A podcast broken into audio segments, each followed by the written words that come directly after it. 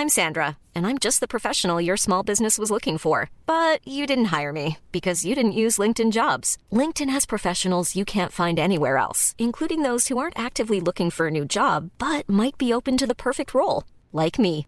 In a given month, over 70% of LinkedIn users don't visit other leading job sites. So if you're not looking on LinkedIn, you'll miss out on great candidates like Sandra. Start hiring professionals like a professional. Post your free job on linkedin.com/people today. mukashimukashi.audio.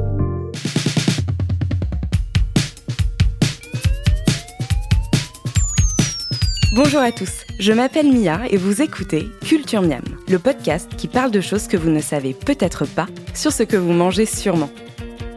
Je suis ravie de vous présenter cet épisode de rentrée, un épisode un peu spécial qui a été concocté à partir des résultats d'une étude réalisée par Lactel avec l'Institut Opinionway sur les nouveaux comportements alimentaires des familles et leur impact sur l'équilibre nutritionnel. Parmi ces nouveaux comportements alimentaires, ça ne vous étonnera pas, on note la réduction de la consommation de produits d'origine animale qui est en augmentation constante depuis 10 ans. C'est le fameux flexitarisme qui concernerait aujourd'hui, selon l'étude, une famille sur deux. On peut réduire, voire supprimer de son alimentation la viande ou les produits laitiers pour plein de raisons pour sa santé, par souci écologique, par respect du bien-être animal ou tout simplement pour privilégier la qualité à la quantité. Moi par exemple, j'ai arrêté la viande il y a quelques années pour une question de goût. Il a donc fallu trouver les bénéfices nutritionnels de la viande ailleurs dans mon alimentation, puisque comme vous le savez, bien manger, c'est une question d'équilibre alimentaire pour parler d'équilibre alimentaire et plus globalement de bien manger, j'ai le plaisir de recevoir Marie-Caroline Barrault, intervenante lors de la table ronde organisée par Lactel, diététicienne nutritionniste et enseignante. Nous avons eu l'idée de vous demander, chers auditeurs, quelles étaient les questions que vous vous posiez sur votre alimentation afin que l'on puisse y répondre dans l'épisode. Je voulais déjà vous remercier pour votre engouement parce que j'ai reçu énormément de questions pour Marie-Caroline sur Instagram ces deux dernières semaines. On n'a malheureusement pas pu traiter toutes vos interrogations pour respecter la durée du podcast, mais je pense qu'on a fait au mieux. C'est étonnant parce que souvent ce sont les mêmes sujets qui sont revenus, même si les questions étaient formulées différemment. Du coup, j'ai pu les regrouper en quatre thématiques qui montrent bien que nos façons de manger sont en train de changer. Le premier thème, sans surprise, beaucoup d'entre vous s'interrogent sur le flexitarisme et le végétarisme, et notamment sur le rôle des produits laitiers dans l'équation. Deuxième thème, vous avez eu beaucoup de questions sur le rythme des repas, de l'importance du petit déjeuner à la pratique du jeûne intermittent, ce qui semble logique quand on sait que nos prises alimentaires sont de moins en moins structurées. Troisième gros sujet, le ventre, notre fameux deuxième cerveau, avec tous ses mots et ses mystères. Comment manger pour prendre soin de sa flore intestinale Nous en parlerons ensemble. Et enfin, dernier sujet de préoccupation, celui des aliments qui ont tendance à être, euh, je dirais, décriés, au premier rang desquels on trouve, d'après vos questions, le gluten et le sucre. Alors comment démêler le vrai du faux à leur sujet quand on sait que l'alimentation est parfois elle aussi soumise au mode? Ce n'est pas toujours facile de bien manger, il y a beaucoup d'injonctions, souvent contradictoires, beaucoup de mythes et d'idées reçues. Donc je suis très contente d'accueillir Marie-Caroline pour cette interview Réponse aux auditeurs et j'espère vivement que vous trouverez dans notre échange des réponses aux questions que vous vous posez peut-être. Culture Miam, c'est parti. Bonjour Marie-Caroline. Bonjour. Je suis ravie de vous recevoir pour cette interview. Alors je voulais commencer euh, simplement. Pourriez-vous tout d'abord vous présenter à, à, nos auditeurs? Bien sûr. Alors je suis diététicienne nutritionniste. Donc j'ai exercé euh, mon activité dans différents hôpitaux euh, et j'enseigne actuellement euh, la nutrition et la diététique thérapeutique auprès des futurs diététiciens. Et quel est le rôle du nutritionniste dans les hôpitaux? Alors le diététicien nutritionniste nutritionniste, souvent il est vu comme une personne qui fait maigrir. Oui, c'est ça. Pas le cas. C'est une toute petite partie de notre activité et encore, c'est très discutable. En fait, euh, nous intervenons de, de nombreux services hospitaliers. Hein. Ça va de la néphrologie, euh, en cardiovasculaire, euh, en endocrinologie, euh, en soins palliatifs, en cancérologie. nos activités sont vraiment variées. variées, très variées. Ça va au-delà des 5 kilos avant l'été oh en cabinet. Oui, bien sûr. Ça, j'aime pas ça quand on me donne cette image-là parce qu'effectivement, c'est une image qui détériore un peu l'image du diététicien. Oui, ouais, tout à fait. Et en fait, vous avez eu une activité en hôpitaux et aujourd'hui, vous vous enseignez. Voilà. Alors, je suis ensuite euh, devenue enseignante en nutrition, diététique thérapeutique. J'ai découvert une passion qui est l'enseignement, la joie de transmettre, et notamment sous une forme particulière, puisque j'ai créé les premiers cours virtuels en, en BTS diététique. Et puis, euh, en fait, pendant le confinement, bah, comme tout le monde, hein, on se pose beaucoup de questions. Bien sûr. Et je me suis rendu compte que les patients me manquaient beaucoup. Dans ma pratique, euh, je vais avoir à la fois euh, l'enseignement qui, qui est une passion, et puis l'accompagnement des patients qui me, qui, me, qui me manquait beaucoup. Puis je suis aussi mère de famille nombreuse parce que j'ai quatre enfants et notamment, euh, on va en parler, un fils végétarien. Oui, c'est ça, un, un, fils végétarien. Et comme euh, l'une des, des, thématiques euh, qui ressort des questions des auditeurs, c'est justement le végétarisme et le flexitarisme, vous avez une grande bienveillance par rapport, ah par rapport à, à, ce sujet. Bien sûr, mais je pense que c'est une des qualités du, du diététicien et de tout professionnel de santé, c'est une écoute, une bienveillance et un guide pour pouvoir justement respecter les désirs du patient. Oui, ça c'est très important. Tout à fait. Alors justement, hein, comme vous le savez, on est là pour répondre aux nombreuses questions euh, des auditeurs que j'ai reçus euh, sur les réseaux sociaux. On va commencer avec ce premier thème dont on parlait, le flexitarisme et le végétarisme. Euh, la première question d'un auditeur, c'était comment on fait pour passer d'un régime classique à un régime végétarien sans avoir de, de carence? la personne qui a posé la question citait notamment l'anémie, qui est le fer, donc qui est souvent associé à la viande, mais voilà je suppose qu'il y a plein d'autres points de vigilance. Est-ce que vous, vous, pourriez nous en parler? Alors, si vous me le permettez, on, il y a une quantité de définitions importantes, enfin de variantes importantes du végétarisme. Ici, on va parler plutôt du végétarien euh, classique qui va exclure euh, la viande et le poisson et qui va continuer à consommer des œufs, du lait, des produits laitiers et du miel. On est d'accord ouais, ouais. En fait, il faut comprendre que l'organisme a des besoins pour bien fonctionner. Je prends souvent l'exemple de la voiture. Vous ne mettez pas n'importe quelle essence dans votre voiture, alors c'est très schématique, mais finalement, l'organisme c'est la même chose. Nous avons des besoins nutritionnels et donc des risques de carence nutritionnelle. Et puis, à certaines périodes de la vie, nous allons avoir des besoins nutritionnels spécifiques. On pense notamment à l'enfance, on pense notamment euh, à la grossesse, hein, si on veut démarrer par la grossesse, l'allaitement, la petite enfance, l'enfance, l'adolescence. Et puis, on va au-delà, bien entendu, chez les seniors aussi, nous avons des besoins nutritionnels spécifiques. Alors, si on veut mener une analyse rigoureuse par rapport au végétarisme, on regarde la viande. La viande, qu'est-ce que nous apporte la viande au niveau nutritionnel, c'est une source majeure de protéines, des protéines de bonne valeur biologique. Oui, d'ailleurs, on, on, dit souvent que euh, le problème euh, quand on est végétarien, c'est qu'on va, comme on mange plus de viande, ben on va avoir une carence euh, en protéines. Mais apparemment, on, vous m'aviez dit en préparant l'émission que c'est un peu une idée reçue.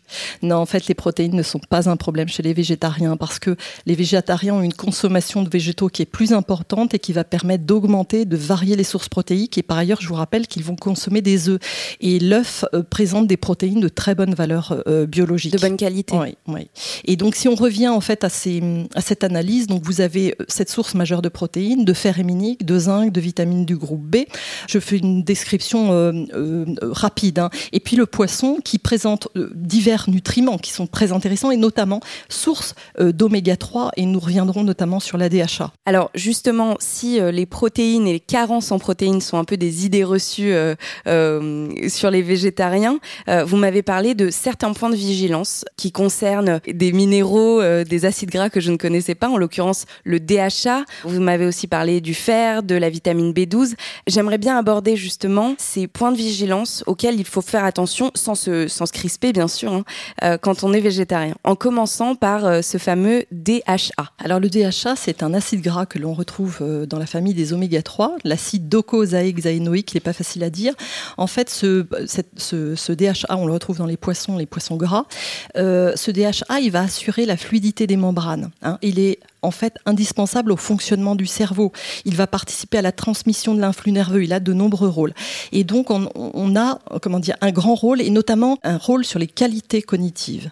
Et donc, l'alimentation végétarienne, à partir du moment où vous supprimez le poisson, notamment le poisson gras, n'apportera que peu de DHA. Vous me disiez aussi que le problème, c'est que le DHA n'est pas, n'est pas synthétisé. Non, euh, l'organisme ne le synthétise pas. Donc, c'est ce qu'on appelle un acide gras indispensable qui doit être apporté dans l'alimentation. Donc, euh, moi qui suis végétarienne et, et qui ai un, une, euh, un petit problème parfois avec le poisson. justement, pour ce, pour ce DHA, c'est pas mal d'en manger une fois par semaine, en fait, c'est ça? Une portion de poisson gras par semaine, semaine c'est intéressant. Qui permet de, de combler les besoins. Autre point de vigilance, euh, le fer. Oui. Justement, alors il y a, y a, bien sûr le fameux fer qu'on trouve dans les épinards, mais euh, tous les fers ne sont pas égaux apparemment. Non, le, vous avez une biodisponibilité du fer, euh, une absorption du fer dans les produits carnés qui est beaucoup plus importante que dans les végétaux.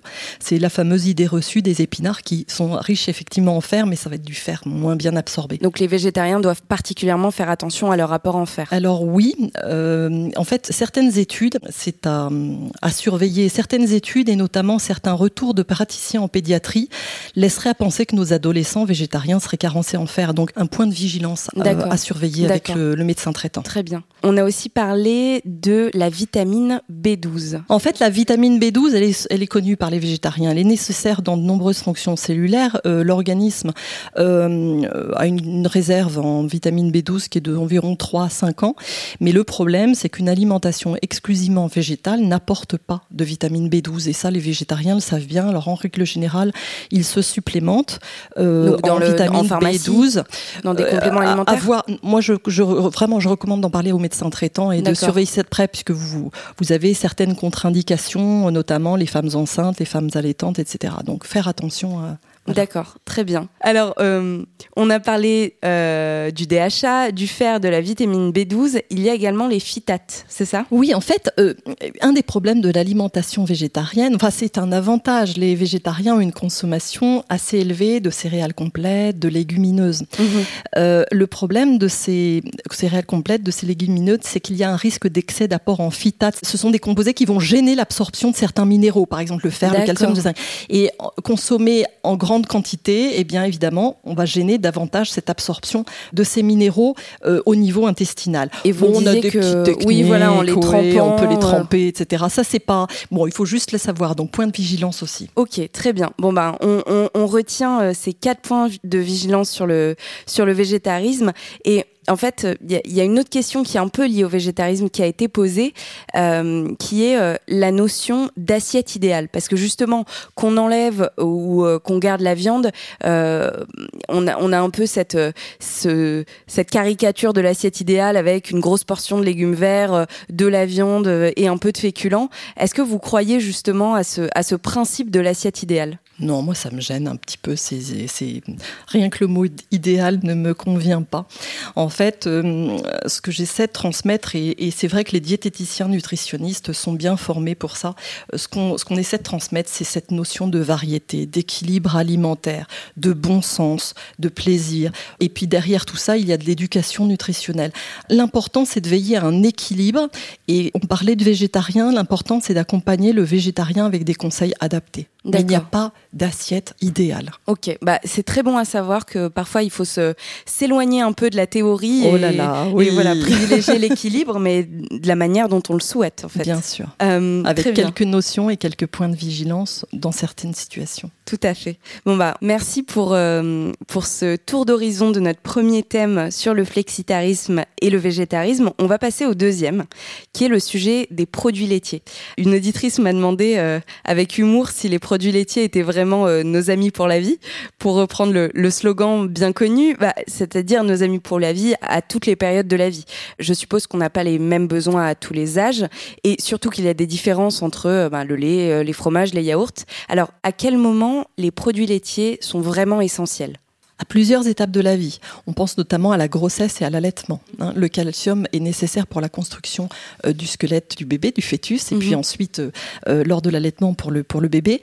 Et le bébé va puiser dans l'organisme de la mère. Si la mère ne consomme pas assez de calcium, enfin du moins de produits laitiers et donc de calcium, eh bien le bébé va se servir hein, sur le squelette de la maman, sur ses réserves entre guillemets. Vous, vous, me disiez en fait le bébé il aura tout ce, oh, bah ce dont il a besoin. le problème c'est que la maman va en pâtir. Voilà. Et donc il y a des besoins spécifiques en cas de grossesse d'allaitement. Alors il y a l'enfance et l'adolescence et c'est une période particulière de la vie parce qu'il y a une construction du squelette. En fait, on parle d'accrétion osseuse. Constitution du squelette avec ses pics de croissance. Vous voyez les adolescents, d'un mm. seul coup grandissent, ils fabriquent leur squelette. D'ailleurs, l'un des, enseignements euh, de l'étude, c'était que la population qui déconsomme le plus les produits laitiers euh, sont euh, les adolescentes. Oui, et alors c'est important parce que le moment de l'adolescence, c'est un moment de construction en fait du squelette, de construction de son capital osseux. Alors attention, la matrice osseuse, il y a d'autres déterminants que le calcium. Hein. Il y a les facteurs génétiques, il y a l'exercice, les facteurs environnementaux, mais il y a ce fameux calcium. Et donc on a deux pics de croissance osseuse forte, notamment à l'adolescence. Et en fait, l'adolescent va construire son capital. On peut parler de capital osseux. Hein. C'est pour ça que 6 parents flexitariens sur 10 conservent la consommation euh, de lait pour leurs enfants. Oui, et en parlant de ce capital osseux, on pense notamment à l'avenir, au grand âge, avec ce, ce, fameux risque d'ostéoporose, d'accord? Et donc un squelette qui a été construit euh, solidement, eh bien on va réduire le, risque, fracturaire, le risque d'ostéoporose. C'est une question, je dirais même, de santé osseuse. Et puis, euh, donc on a parlé de l'enfance et de l'adolescence, mais je n'oublierai pas non plus les seniors. Les produits laitiers présentent des avantages nutritionnels qui sont assez intéressants, d'une part parce que on apporte des protéines qui sont de bonne valeur biologique, euh, on lutte contre la dénutrition, la sarcopénie, et puis on a des apports en calcium qui sont importants. Et puis et puis un apport hydrique, hein, si on prend le lait sous format euh, de boisson, un apport hydrique n'est pas négligeable. Alors j'ai également une question sur les laits végétaux. Je sais d'ailleurs qu'aujourd'hui on doit dire jus végétaux. Est-ce qu'ils ont euh, les mêmes apports que, euh, bah, que le, lait classique? Non, on ne peut pas les comparer au lait. C'est un petit peu comme si vous compariez la viande et des pommes de terre, par exemple. Il faut les considérer comme des poissons hydratantes. Elles n'ont pas du tout les mêmes valeurs nutritives que le lait. Ça n'a C'est deux choses différentes en fait. Rien à voir et elles sont même euh, déconseillées chez le tout petit enfant. Voilà, on ne peut pas on peut pas les comparer. Ce n'est pas ce n'est pas comparable. D'accord, ok, très bien. Autre euh, produit laitier sur lequel j'ai reçu des questions et qui est une passion commune, on en a parlé, le yaourt. En préparant euh, l'interview, vous m'avez d'ailleurs dit qu'il était arrivé en France il y a un siècle sur prescription dans les pharmacies, donc c'est dire son potentiel santé. Quels sont les bienfaits du yaourt? Alors les bienfaits du yaourt, oui, c'est un produit que l'on a facilement en fait sous la main et qui, moi, je recommande une consommation journalière parce que vous avez des probiotiques dans le yaourt qui sont intéressants au niveau de la flore intestinale, qui contiennent du calcium, des protéines de bonne valeur biologique.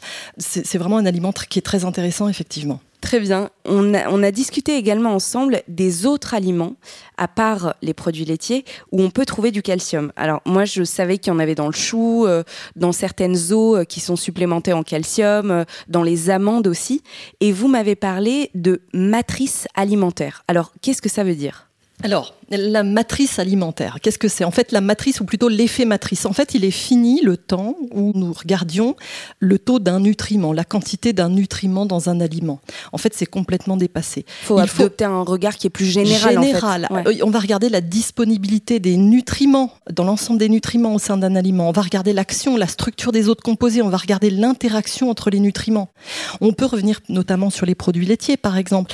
La forme sous laquelle se présente le calcium dans le lait est combiné avec la présence de lactose, d'acides aminés. Je ne vais pas vous les énumérer entièrement, mais l'ensemble de ces autres euh, éléments vont augmenter, par exemple, l'absorption du calcium. Contrairement euh, aux choux, aux amandes? Ça sera différent. Hein, l'avantage du calcium dans le lait, c'est ces facteurs qui vont favoriser cette absorption. Un milieu acide, les caséines qui sont les protéines du lait, le lactose, la vitamine D, etc. En fait, il faut regarder l'effet matrice et non pas regarder uniquement le calcium parce qu'effectivement, dans le chou, vous avez une grande quantité de calcium. D'accord. Euh, voilà, il faut prendre un peu de recul et se dire, il faut prendre on n'a pas le, nez dans le nutriment, mais il faut considérer l'aliment euh, de manière générale. Voilà. Ok, très clair. Merci beaucoup. On a euh, bien fait le tour, je pense, des, produits laitiers et, de, et de leurs apports. J'espère que l'auditrice qui nous a posé la question des amis pour la vie a eu la réponse à la question qu'elle se posait nouvelle thématique qui me tient très à cœur, c'est euh, celle du rythme des repas. Voilà, la première question d'une auditrice aussi est très simple. Elle nous demande s'il faut forcément respecter les euh, sacro-saintes euh, horaires des repas classiques, voilà, matin, midi et soir. Moi, ça fait des années que je prends pas de petit déjeuner. On m'a d'ailleurs aussi demandé est-ce que c'est vraiment le repas le plus important de la journée? On dit qu'il faut manger comme un roi le matin, comme un prince à midi. Enfin, il y a, il y a énormément d'attentes autour du, petit déjeuner. Est-ce que c'est vraiment le cas? Est-ce qu'il faut respecter un rythme? Alors en fait, vous avez la réponse dans votre question, puisque lorsque nous avons préparé cette interview, vous m'avez dit que vous ne preniez jamais de petit déjeuner, que vous commencez à midi et le jour où vous avez commencé à prendre des petits déjeuners, ça n'allait pas du tout. Donc en fait, il faut respecter l'individu déjà. Par contre, effectivement, euh, nous sommes dans une société où, par exemple, si on prend l'enfant, l'enfant va à l'école, on peut avoir une, une baisse de vigilance pendant la matinée. Il est quand même important qu'il ait un petit déjeuner consistant avant de démarrer l'école. C'est toujours pareil, en fait, c'est une question de période de la vie de période de la vie et puis ensuite on peut s'adapter. J'ai des patients qui petit déjeunent à 10 heures du matin. Enfin, je veux dire, il y a un moment où il faut sortir un petit peu de ce cadre fixe et savoir s'adapter. Mm, et puis avoir une vigilance. Bah, si vous avez un coup de pompe aux alentours de 10h30, 11h, c'est peut-être que votre petit déjeuner n'est pas suffisant. Mais vous, mm. vous voyez bien, petit déjeuner le matin, c'est pas votre truc. Il faut écouter son corps en fait. Voilà. Par rapport au, rythme des repas euh, et au fait d'écouter son corps, j'ai notamment eu plusieurs questions. D'ailleurs, franchement, je pense que c'est la question qui a été le plus posée sur le jeûne intermittent de ce que j'ai lu sur le jeûne intermittent, euh, il y a plusieurs manières. Des gens qui commencent à manger euh, à 14 heures, qui s'arrêtent à 19 heures, qui ne mangent pas pendant 16 heures. Bref, tous ceux qui décident de réduire leur apport en nourriture et de ne pas manger pendant de nombreuses heures. Alors, qu'est-ce que vous en pensez? Honnêtement, oui, honnêtement. Honnêtement, je ne sais pas. en fait, je vais vous répondre très honnêtement. Il y a très peu de preuves scientifiques sur les effets du jeûne, notamment en prévention.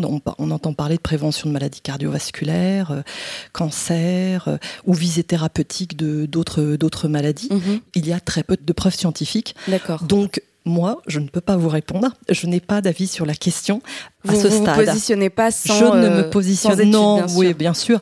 Alors attention, par contre, encore un point de vigilance à la pratique. Jeûner sur 24 heures, par exemple, euh, ou sur une plus longue période, ça peut, ça peut être embêtant parce que vous pouvez très bien tomber euh, dans les pommes. eh ben oui, dans votre cuisine tout seul. Enfin, faut quand même faire un petit peu attention. Mais non. Et puis deuxième chose, bon, attention à l'effet de mode aussi. Moi, j'attends des publications sérieuses. Très bien. Alors, on a fait le tour des questions des auditeurs sur ce troisième euh, thème du, rythme des repas.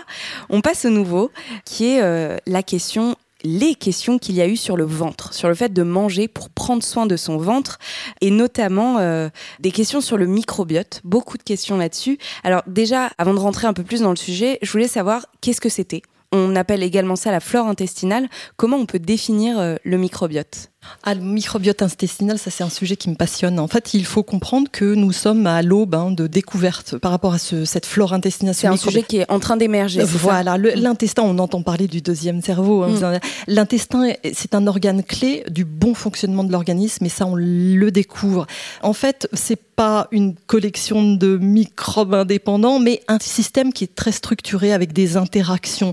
On voit que le microbiote s'établit dès la naissance et pour toute la vie avec une relation de symbiose entre l'hôte, notre organisme, et ces micro-organismes. Il y a une symbiose entre les deux. 10 puissance 11 bactéries par gramme de contenu dans le côlon. Ça fait environ 100 milliards par gramme. Oui, d'accord, c'est énorme. Et en fait, le microbiote, c'est l'ensemble des bactéries. Voilà, c'est ça. Euh, le, système, en fait, de toutes ces bactéries euh, logées euh, dans notre, dans notre intestin. Voilà. Alors avant, on les voyait comme voilà, des bactéries qui étaient dans notre intestin. Et on découvre en fait que cette composition du microbiote peut comporter c'était des signatures de santé et qu'on pourrait ainsi agir de manière préventive.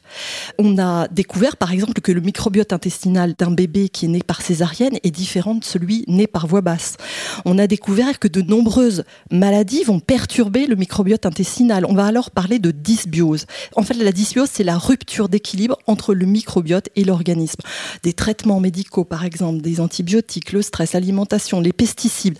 Et on se rend compte en fait que les dernières découvertes montrent l'importance de ce microbiote, de la contribution de ce microbiote, par exemple au maintien d'un système, un bon système immunitaire, par exemple. D'accord.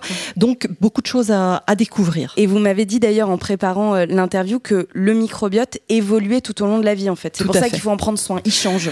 Tout à fait, il va évoluer. Par exemple, chez le sujet âgé, on va observer une diminution de la diversité du microbiote donc une diminution de la diversité des bactéries qu'il y a dans l'intestin. Résumé, oui, c'est ça. D'accord. Alors justement, comment on le booste? L'auditeur nous a, nous a posé la question en disant comment booster sa flore intestinale, comment prendre soin de son microbiote? Eh bien, par une alimentation variée, équilibrée, suffisamment de fruits et légumes, par les probiotiques. En fait, il faut penser alimentation équilibrée et variée. D'accord et éviter de se concentrer sur son microbiote intestinal. à trop penser à son microbiote. Voilà. Et vous me parliez aussi de fermentation, de probiotiques. Mais c'est l'intérêt des probiotiques, notamment on a parlé du yaourt, mais on peut parler des autres aliments fermentés. on prend de la choucroute, euh, le kimchi. Donc voilà. Euh, oui, je, vois, je vois que vous êtes une On est très kimchi, ouais. Ok, euh, très bien. J'ai une question qui est liée, hein, que m'a posée une auditrice. Elle me demandait s'il existait un, régime alimentaire contre les maux de ventre. Et quand je vous ai posé cette question en préparant, vous me disiez que le diététicien était un peu un détective. Euh, qu'est-ce que vous entendez par là? Alors, avant toute chose, il faut vraiment remettre les choses. C'est vraiment très important. Lorsqu'une personne a mal au ventre, elle consulte son médecin. Hein. On va exclure une cause organique, une, maladie, d'accord? D'accord. Quand le médecin a dit bon bah c'est des troubles fonctionnels intestinaux, voilà, il a exclu. Euh, là, le diagnostic donc de troubles fonctionnels intestinaux peut être posé. Le diététicien, la diététicienne, prend le relais en fait. Prend le relais. D'accord. Et là, c'est une partie euh, de mon métier que j'adore parce qu'en fait, on prend une casquette de détective. En fait, dans votre alimentation, il y a peut-être des intolérances à certains, à certains aliments. je vais prendre l'exemple d'une patiente, en fait, qui était venue me voir et qui avait supprimé le pain de son alimentation pensant que c'était le gluten. D'accord, le fameux. Ah, c'est dommage de supprimer le pain de, son alimentation, d'une part au niveau gustatif, mais aussi pour les bienfaits nutritionnels du pain, hein, qui apporte des fibres et puis de nombreuses, de nombreuses vitamines et, et des minéraux. Et en fait, ce n'était pas une intolérance au gluten qu'elle pouvait avoir, mais une intolérance aux FODMAPs. En fait, c'était le fructane qu'elle ne supportait pas. Alors, le FODMAP, c'est le fructane qui était présent dans alors, en fait, les FODMAPs, ce sont des sucres fermenticibles qui, en fait, vont pour certains patients, provoquer des ballonnements, des gaz, des distensions abdominales qui peuvent être très douloureuses. Et dans ces cas-là, on joue le détective et on arrive à déterminer quelle est la quantité que le patient peut tolérer comme FODMAPs. D'accord. Et euh, donc, en l'occurrence là, il s'agissait du fructane en règle générale, mais notamment dans le pain qu'elle avait tendance à manger en grande quantité. Et donc, ce n'était pas le gluten. Et c'est mener l'enquête un peu qui vous en fait, c'est mener l'enquête parce que l'intolérance au lactose, c'est pareil. Savoir déterminer un petit peu. Et ça, c'est vraiment la casquette de détective, c'est que nous connaissons très très bien les aliments en tant que diététicien. Nous avons toute notre palette d'aliments et nous allons rechercher qu'est-ce qui provoque en fait euh, ces maux de ventre. Mais je vous ai bien dit, d'abord, on voit le on va voir le médecin. Très important à rappeler, vous avez raison. Merci beaucoup. On a également euh, balayé plein de questions de nos auditeurs euh, à ce sujet.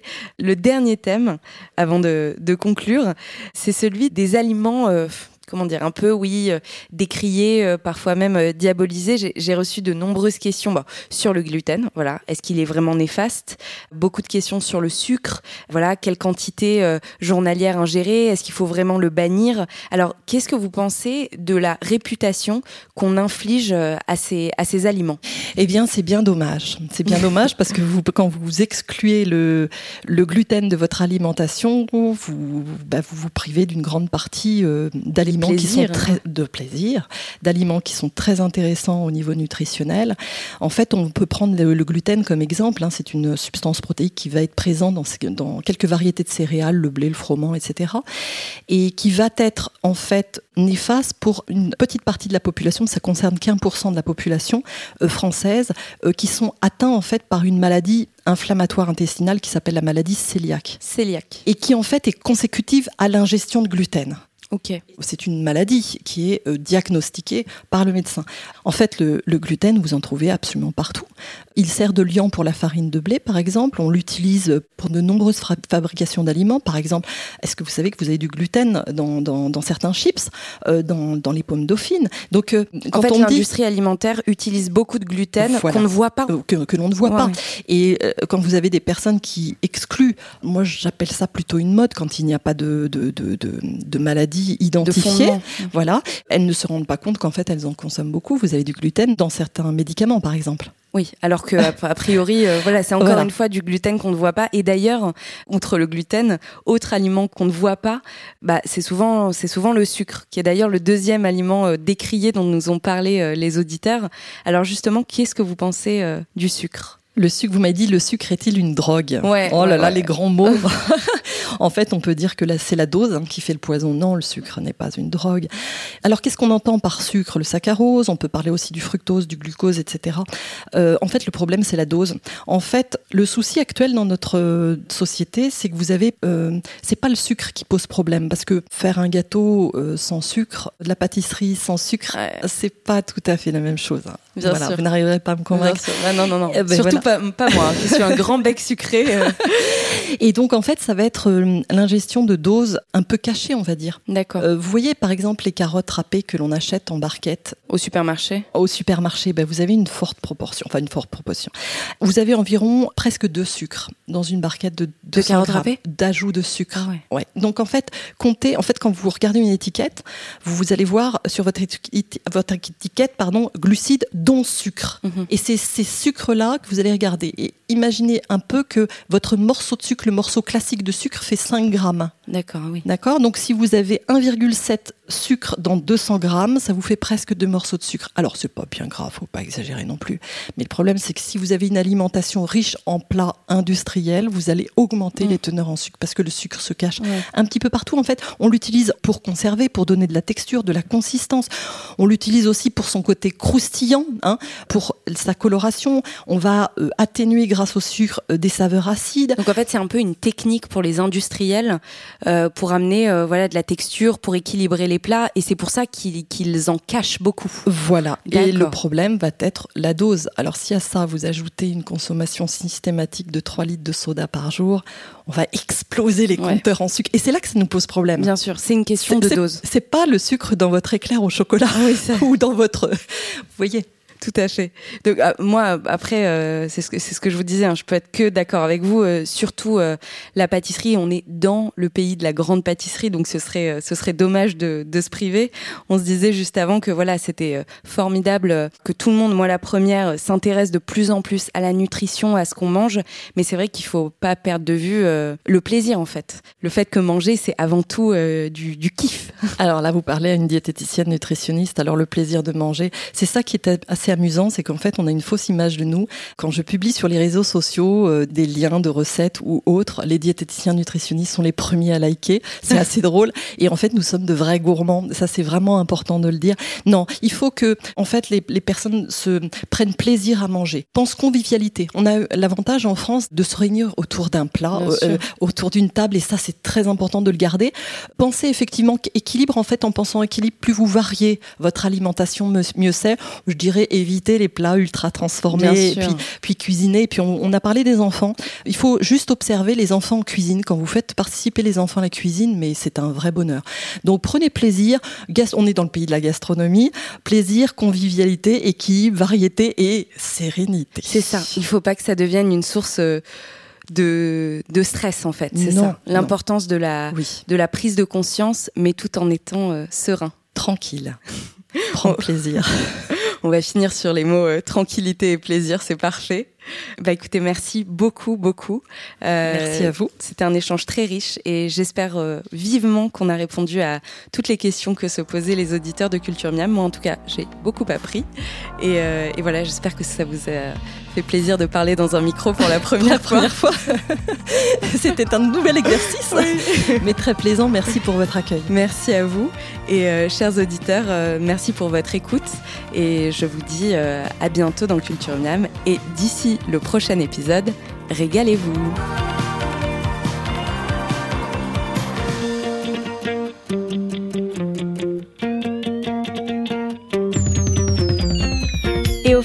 Écoutez Culture Miam sur Apple Podcast, SoundCloud et votre application de podcast préférée. Laissez-nous plein d'étoiles et suivez-nous sur Facebook, sur Instagram, at Culture Miam Podcast, sur culturemiam.fr et sur mukashimukashi.audio.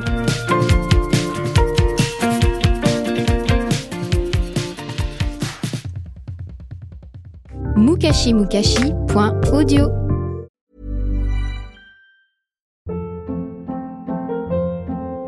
Hold up. What was that? Boring. No flavor. That was as bad as those leftovers you ate all week. Kiki Palmer here, and it's time to say hello to something fresh and guilt-free. Hello Fresh. Jazz up dinner with pecan-crusted chicken or garlic butter shrimp scampi. Now that's music to my mouth. Hello Fresh. Let's get this dinner party started. Discover all the delicious possibilities at hellofresh.com.